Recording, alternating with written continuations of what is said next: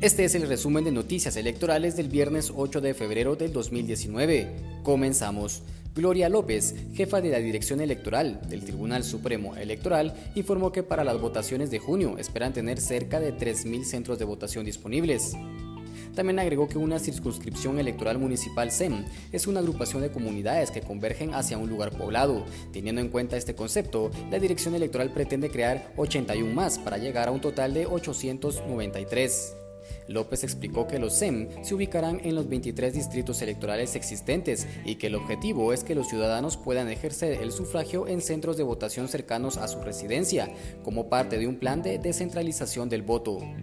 En otra información, el magistrado del Tribunal Supremo Electoral, Jorge Mario Valenzuela, informó que los partidos políticos no podrán pautar propaganda en las redes sociales debido a que las empresas dueñas de las redes no se inscribieron en la unidad especializada sobre medios de comunicación y estudios de opinión del TSE.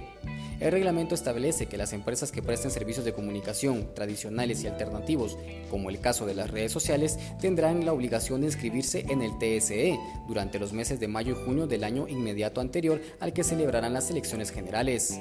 Tras este señalamiento, los candidatos tampoco podrán pagar pauta en las redes sociales.